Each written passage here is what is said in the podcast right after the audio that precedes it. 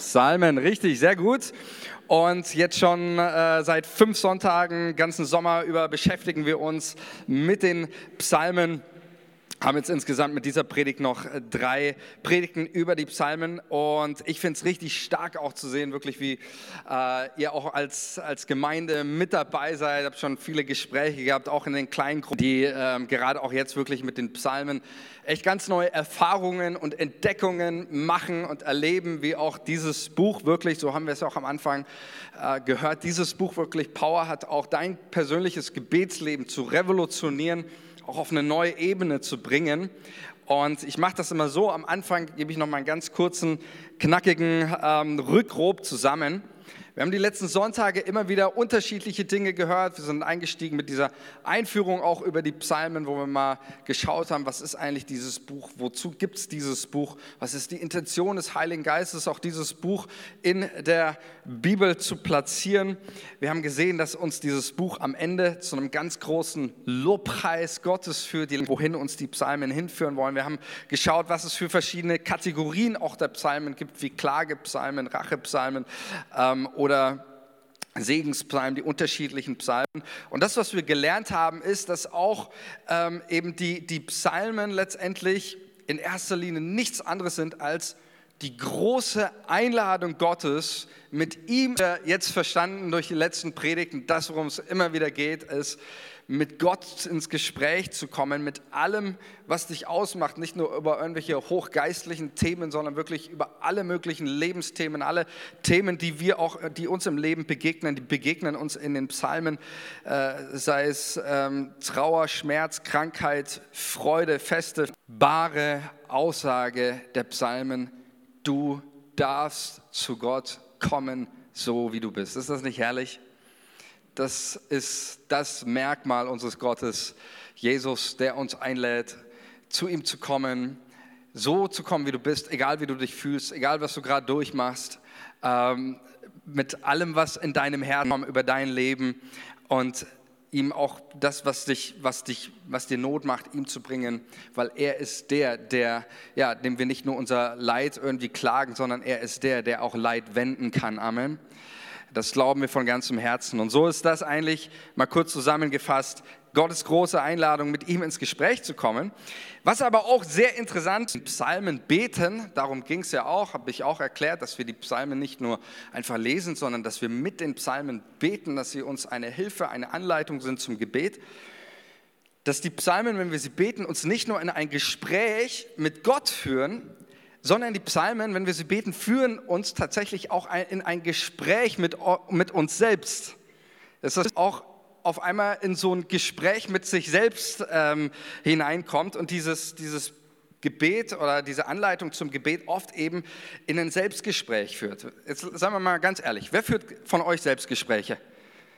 Okay, gut. Ich bin nicht der Einzige, der manchmal denkt, ich muss in die Klapse oder so. Ähm, nein, Selbstgespräche, falls du das denkst, das ist doch du nicht nur eine biblische Legitimation für Selbstgespräche, sondern die biblische Aufforderung für das Selbstgespräch. Amen. Die kriegst du heute. Und äh, tatsächlich sehen wir das immer wieder, dass David mit seinem eigenen inneren Herzen, ähm, in unserer Übersetzung wird das oft dann das Wort Seele äh, über, übersetzt, zumindest macht das Luther Wenn David zum Beispiel zu sich sagt, Seele, was bist du so betrübt, ja, was bist du so traurig in meinem Herzen. Ähm, das sind so Sachen, oder auch wir sehen auch Selbstaufforderungen, wo David seiner eigenen Seele, seinem eigenen Ich sich selbst sagt letztendlich, komm Seele, lobe den Herrn, äh, vergiss nicht, was er dir Gutes getan hat, oder wach auf meine Seele. Also es ist ganz interessant, David wendet sich immer wieder zu sich selbst und kommt dadurch in, eigentlich letztendlich in Kontakt mit sich selbst. Und ich finde schon, dass es so ein, auch ein aktuelles Zeitthema ist. Ich weiß nicht, wie, wie es dir geht.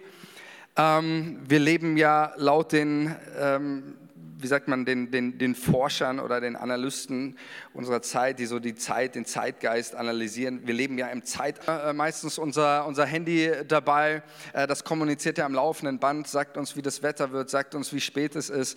Dann hast du da deine Freundesliste, die dir alles Mögliche schicken, von Witzen bis hin zu irgendwelchen schlimmen Nachrichten wieder in der Welt oder sonst was. Wir sind ja ständig dabei, die Außenwelt will immer mit uns kommunizieren, ins Gespräch kommen.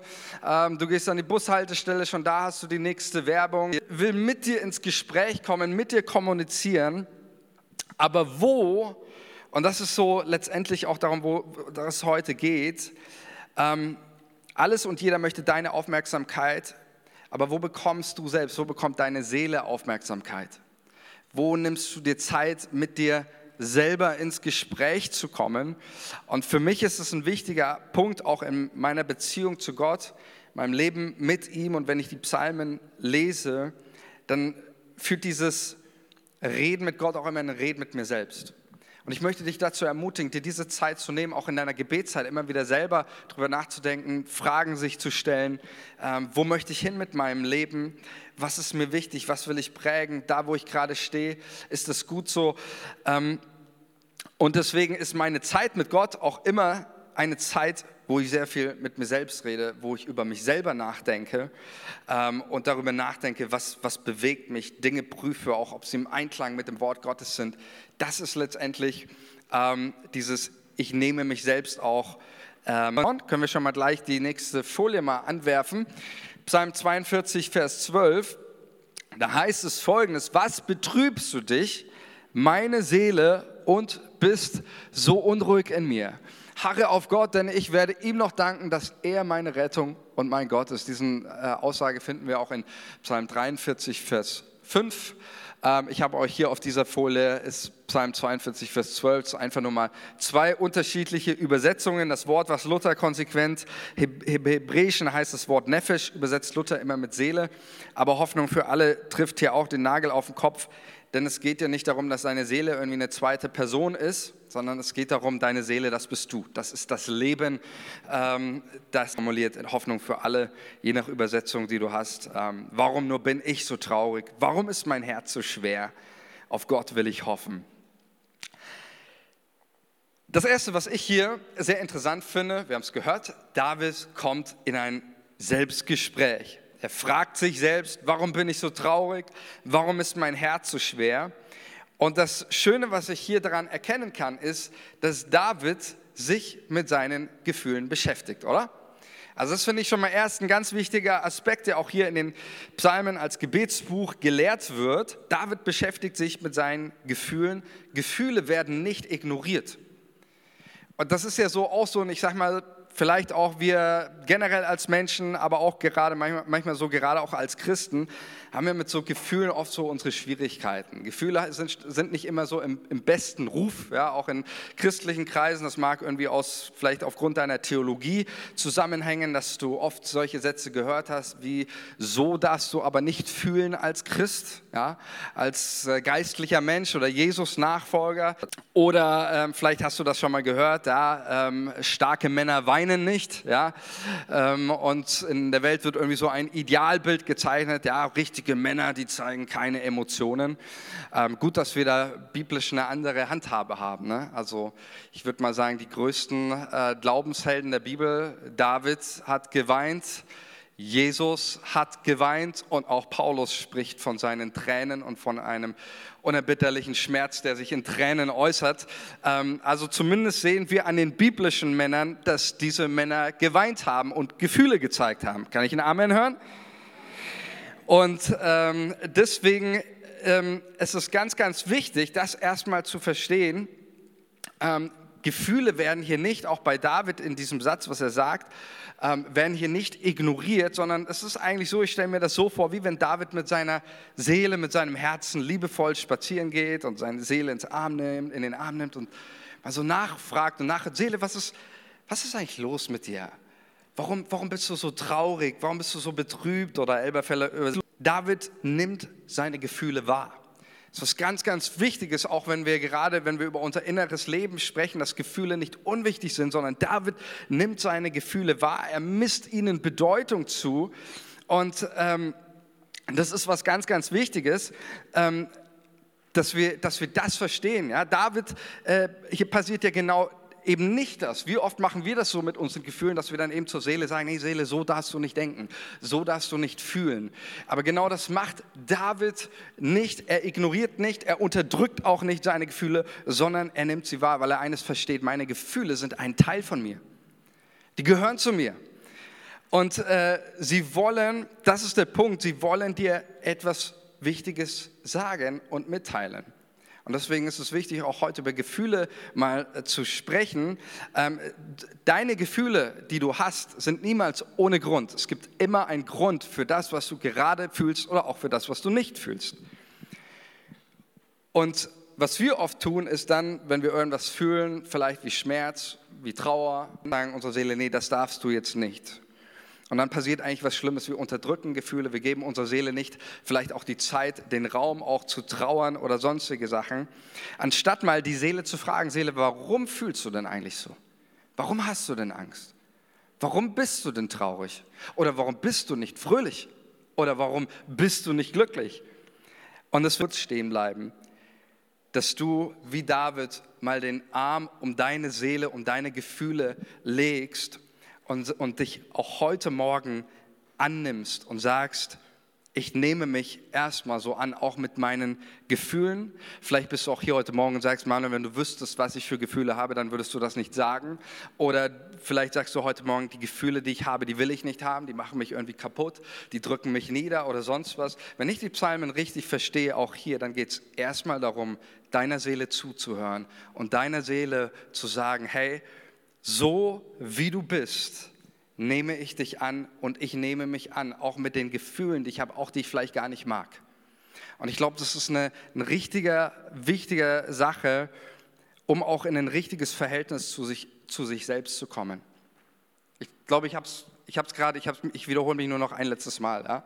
Aber das ist mir so wichtig, dass, dass das sitzt und dass du das für dich verstehst, auch die biblische Aussage, die hier dahinter steckt ignoriere deine Gefühle nicht.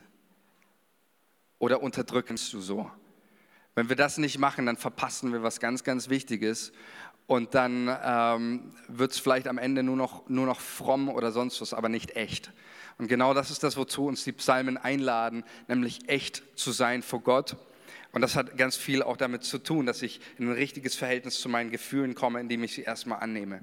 Zu Gott kann ich so kommen, wie ich bin, das sagen wir immer so und das meinen wir auch so. Das zweite ist, und jetzt komme ich zu einer weiteren, und das ist wichtig, um diesen, auch diesen Vers zu verstehen, das ganz, ganz, ganz, ganz wichtig ist, wenn wir über unsere Gefühle sprechen und auch ein richtiges Verhältnis zu unseren Gefühlen kommen wollen. Ich habe zwar gesagt, deine Gefühle sind ein Teil von dir und deswegen haben sie Bedeutung und sind wichtig für dein Leben, aber es ist ganz wichtig, dass du verstehst, du bist nicht, was du fühlst. Lass mich das erklären. Du bist nicht dein Gefühl. Deine Gefühle sind nicht du. Das ist ja gerade so das, was der Zeitgeist, oder Zeitgeist ist das, das falsche Wort, weil äh, den Zeitgeist an sich gibt es ja nicht als Person, sondern das sind die Medien, das ist die Politik, die den Zeitgeist macht. Das, was du fühlst, oder? Das ist gerade so der Zeitgeist. Ja, ich will gar nicht jetzt irgendwie groß auf das ganze Thema äh, äh, Transsexualität oder Transgender eingehen, aber das ist ja das, was den Menschen gesagt wird. Ja, du fühlst dich heute, bist vielleicht eigentlich ein Mann, aber du fühlst dich als Frau, also bist du eine Frau. Oder andersrum, du bist immer das, was du fühlst. Und ähm, das ist so diese, diese Message, als Menschen, die in Not sind, zu sagen oder den Menschen zu predigen und zu sagen, du bist das, was du fühlst. Ich bin so froh, dass das nicht der Fall ist. Die Bibel sagt nicht, du bist das, was du fühlst, sondern du bist das, was das Wort Gottes über dich sagt. Amen. Das ist das Entscheidende. Du bist das, was das Wort Gottes über dich sagt. Ich bin so froh, dass ich nicht das bin, was ich fühle. Wäre das so, dann, liebe Leute, gute Nacht. Manches Mal fühle ich mich in meinem Leben irgendwie als, als Angsthase oder ich fühle mich als Versager. Wäre ich das, was ich über mich fühle, dann wäre ich tatsächlich ein Versager. Aber weil ich nicht das bin, was ich fühle, sondern das bin, was das Wort Gottes über mich sagt, bin ich kein Versager, sondern laut Paulus mehr als ein Überwinder in Jesus Christus. Amen. Ich bin nicht das, was ich fühle. Das heißt nicht, wie gesagt, dass ich meine Gefühle nicht wahrnehme oder dass ich meine Gefühle unterdrücke oder sonst was, aber ich weiß, ich bin nicht, was ich fühle. Meine Gefühle haben Bedeutung, aber ich bin das, was Gottes Wort über mich sagt. Und genau das macht David in diesem Vers. Er, er kommt in das und dann hat er seinen Gefühlen etwas entgegenzusetzen. Und das finde ich wunderschön, oder? Weil da sind wir auch wieder so an so einem Punkt, ähm, ganz ehrlich, ich finde, wir lassen uns sehr oft auch in unserem Leben, und das macht David hier nicht, er lässt sich eben nicht von seiner Seele vorschreiben, wie er zu leben hat. Das ist genau andersrum. David macht das ja oft, dass er eben sagt, äh, lo, Seele, lobe den Herrn. Warum muss er das seiner Seele sagen? Weil die Seele das nicht immer fühlt. Weil die Seele nicht immer in der Stimmung ist, Gott zu loben. Weil die Seele nicht immer fühlt, irgendwie das zu tun, was richtig ist. Und deswegen sagt David seiner Seele, komm, steh auf Seele, lobe den Herrn. Und ähm, genau das ist der Punkt auch, zu dem ich uns, vielleicht haben wir das in unseren ähm, charismatischen Kreisen ein bisschen mehr als anderen, ähm, weil für uns Gefühle auch eine, eine Bedeutung haben und das ist absolut biblisch korrekt und richtig. Aber oft kommen wir dann so und so, naja, ich mache immer nur das, was ich fühle. So, ja? Also wenn ich irgendwie gerade nicht fühle, so im Lobpreis mitzumachen, dann mache ich das halt nicht, weil ich will ja ich sein, ich will ja echt sein. Und damit, mit so einem Satz sagst du genau das, nämlich ich bin das, was ich fühle. Ich bin das, wie es mir gerade irgendwie emotional äh, geht. Und so oft lassen wir uns von unseren Gefühlen diktieren, auch in Bezug auf unser geistliches Leben, auf unser Geben, auf unsere Hingabe Jesus gegenüber, auf unseren Lobpreis. Und wir lassen uns oft von unseren Gefühlen diesen Vers äh, anwerfen finde ich jetzt so genial, was David hier macht, was er tut. Und da können wir uns echt eine Scheibe von ihr abschneiden. Schaut mal, was macht David? David kommt ins Gespräch mit seiner Seele, haben wir gehört. Er kommt in Kontakt mit sich selbst. Er spürt in sich hinein, nimmt seine Gefühle wahr und dann macht er Folgendes. Er predigt seiner schwermütigen Herzen, predigt David Hoffnung. Und das ist etwas, wozu ich dich persönlich immer wieder ermutigen möchte und was ich auch hier sehe an, an, an diesem Psalm.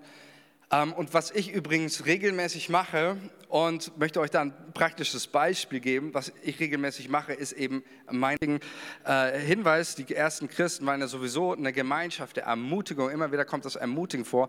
Und da schreibt er denen, ermuntert einander mit Psalmen, sagt Paulus in Epheser 5, Vers 19. Es ist interessant, dass Paulus genau die Psalmen als diesen Mutmacher sieht für die christliche Gemeinschaft, aber natürlich auch für einen selber.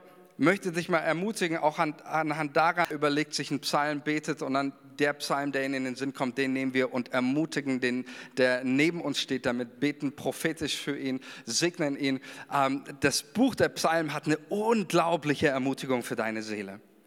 Und ich weiß nicht, wie es dir geht und ich muss euch mal was gestehen, zumindest geht es mir so. Aber nicht nur Frauen haben ihre Tage, sondern auch Männer haben so ihre Tage. Kennt ihr jemand das als Mann? Manchmal so Stimmungsschwankungen, bedrückt sein, obwohl du gar nicht weißt, wie, warum. Kennt das jemand als Mann? Okay, ich glaube, ich muss mich outen hier, okay. Äh, ich kenne das wirklich so, ja. Also manchmal hat man einfach so Momente und du weißt einfach irgendwie nicht, irgendwie ist die Welt schwarz. So, ja, und du weißt nicht, warum geht es mir eigentlich so, warum gibt es überhaupt keinen Grund dazu, was ist eigentlich los mit mir? Ähm, und ähm, du hast manchmal so einen Durchhänger irgendwie, du bist bedrückt, du bist irgendwie traurig, du hast irgendwie keinen kein, kein Mut irgendwie. Und äh, letztens ging es mir so und dann bin ich äh, rausgegangen zum äh, Gebet und mir ist ein Psalm in, in den Sinn gekommen, ähm, wo ich das immer wie auch da wieder erlebt habe, einfach so diese Kraft, die in diesen, diesen Worten ist. Und mir ist Psalm 27, sind mir Ausschnitte gekommen und ich habe diesen Vers dann, diesen Psalm 27 für mich auswendig gelernt und seitdem bete ich den jeden Tag meiner Seele, predige ich diesen Psalm. Und dieser Psalm fängt ja so an, eben mit diesem, mit diesem Satz eben, der Herr ist mein Licht und mein Heil, vor wem sollte ich mich fürchten? Es ist auch wieder dieses Selbstgespräch mit der eigenen Seele, mit dem eigenen Herzen. Der Herr ist mein Licht und mein Heil. Seele, Furcht vor wem? Vor was? Wenn, wenn Gott, der Schöpfer des Himmels und des Universums, mein Licht, mein Heil ist, dann gibt es auch nichts zu fürchten. Und dann geht es ja weiter ähm, mit, diesem, mit diesem, der Herr ist meines Lebens Kraft, vor wem sollte mir grauen? Ja, und dann, dann, dann betet David hier weiter, ähm, wenn die Übeltäter an mich wollen, mich zu verschlingen, meine Feinde, Widersacher, ja, sollen sie selber straucheln und fallen. Und wenn sich ein Heer wider mich lagert, wow, jetzt wird's krass, oder? Also ein ganzes Heer an, an Soldaten, an Geschützen sich wider mich lagert, so fürchtet sich dennoch das deiner. Und wo ich angefangen habe, das meiner Seele zu predigen, dann habe ich etwas erlebt, was David auch in seinem, hier später dann schreibt. Ähm, da heißt es einmal dann in Vers, wo ist das, äh, Vers 6, dieser entscheidende Satz. Wer so betet, erlebt Folgendes, was in Vers 6 steht. Und nun erhebt sich mein Haupt über alle meine Feinde, die um mich sind. So will ich Opfer in deinem Leben. David hat in seinem Leben erlebt, dass seine Feinde, die, die Bedränger, was es auch in deinem Leben sind, ob das Menschen sind, ob das Umstände sind, wie auch immer. Aber wer so betet, der erlebt, dass das Haupt wieder nach oben geht. Amen.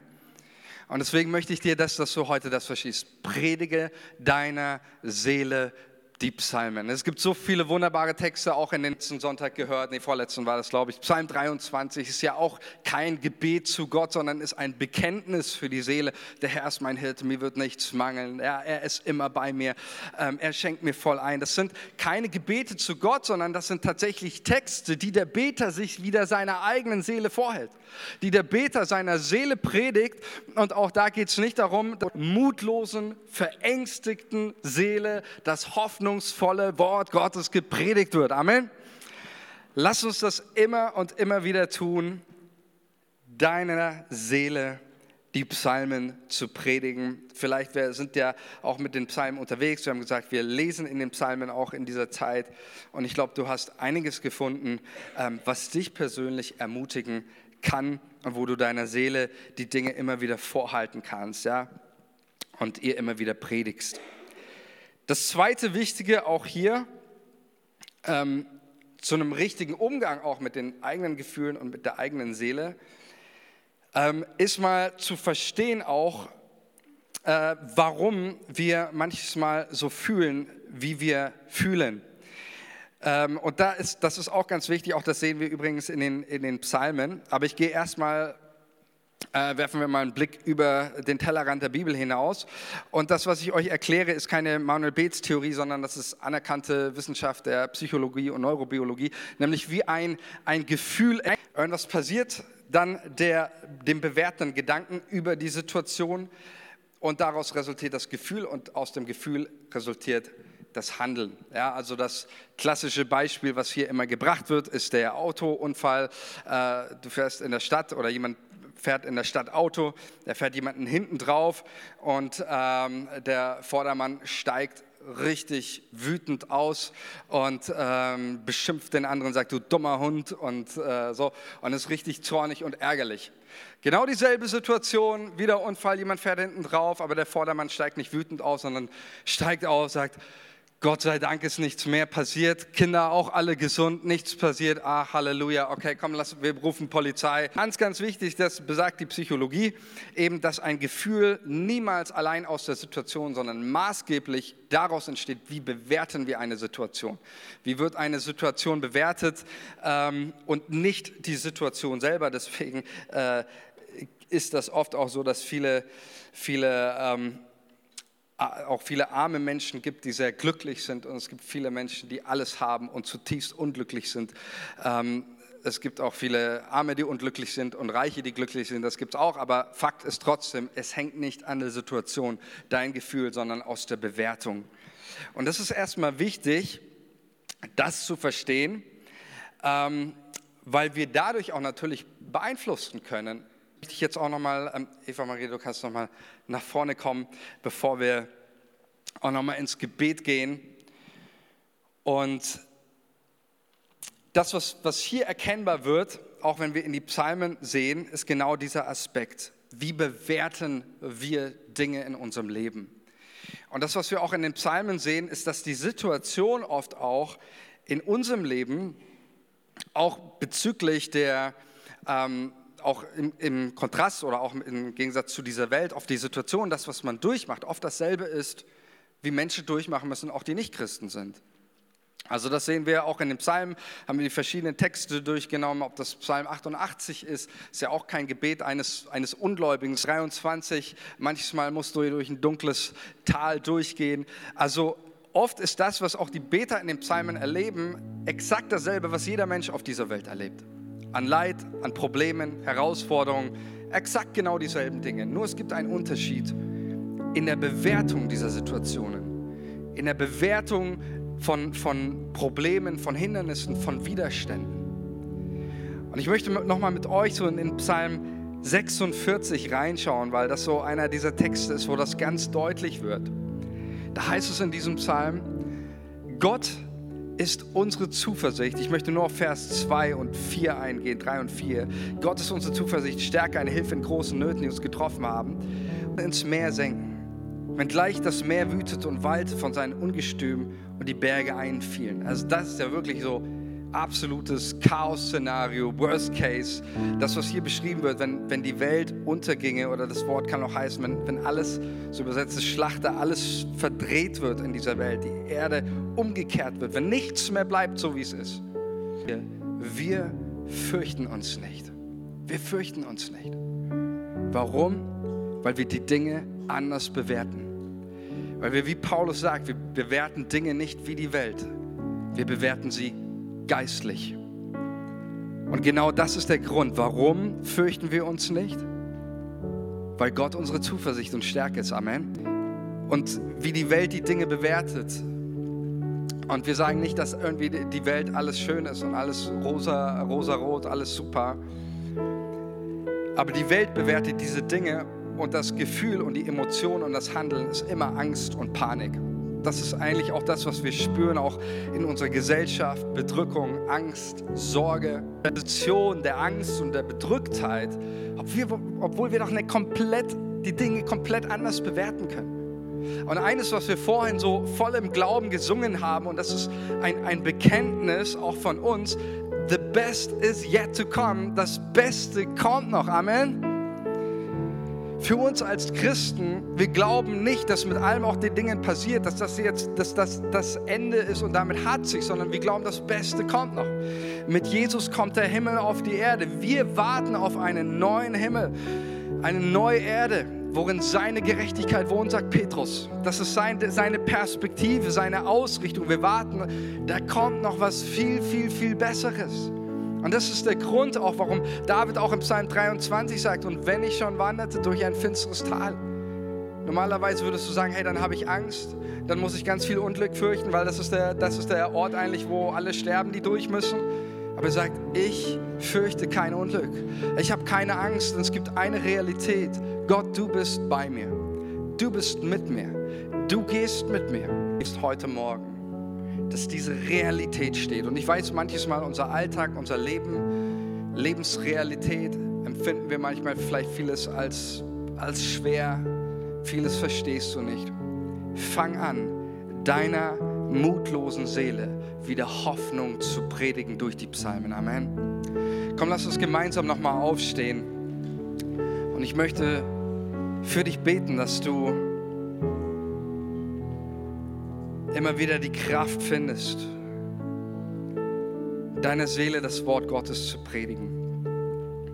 Und ich hatte so einfach für die Segnungszeit so ein, so ein Bild von meinem inneren Auge, was ich euch mitgeben möchte und wo Gott dir einfach zeigen möchte, auch neu heute Morgen, was für eine Power, was für eine Kraft sein Wort hat.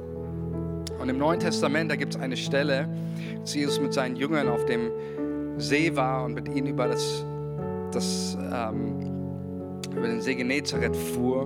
Und es entstand ein Riesensturm. Und, und manches Mal ist unser Herz genauso wie dieser, dieser See Genezareth, aufgewühlt von allen Emotionen, von all dem, was du hörst, von all dem, was dir gesagt ist, von all deinen Ängsten.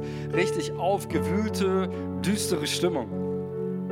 Und dann wird Jesus geweckt. Das heißt über Jesus einfach nur kurz und knapp. Er bedrohte die Wellen. Und oft über Jesus heißt es auch, wenn er genau das tut, auch mit in Bezug auf die Dämonen heißt es, er trieb sie aus mit nur einem Wort, mit nur einem Wort, ein Satz, ein Machtwort gesprochen.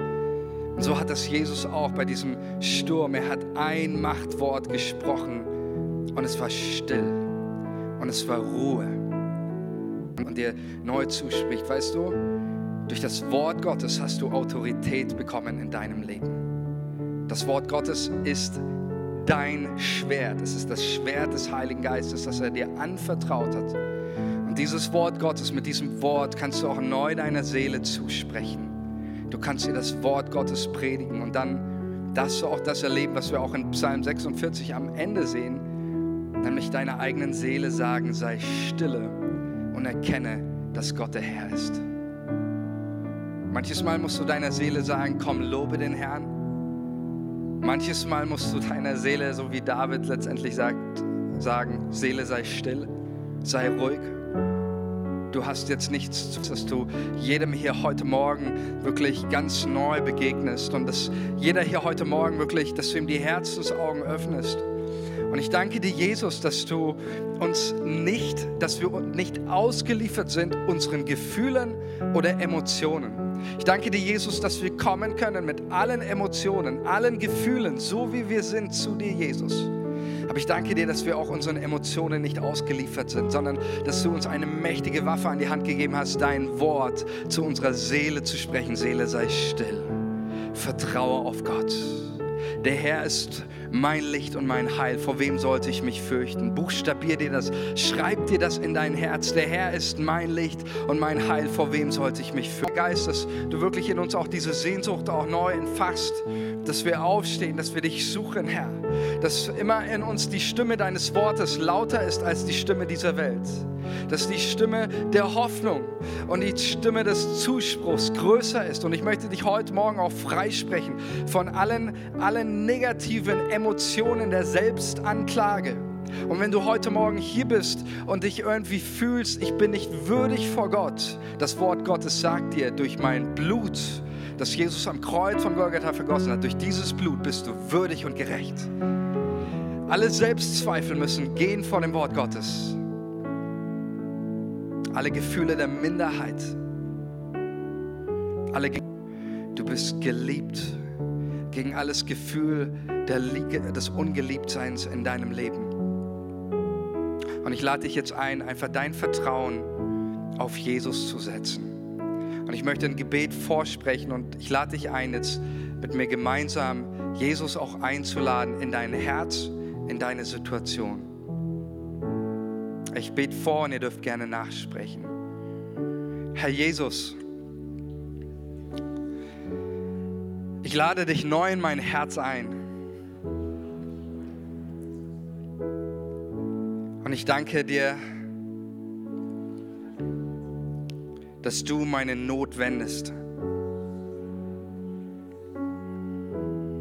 Und ich danke dir, dass du mir neue Freude schenkst.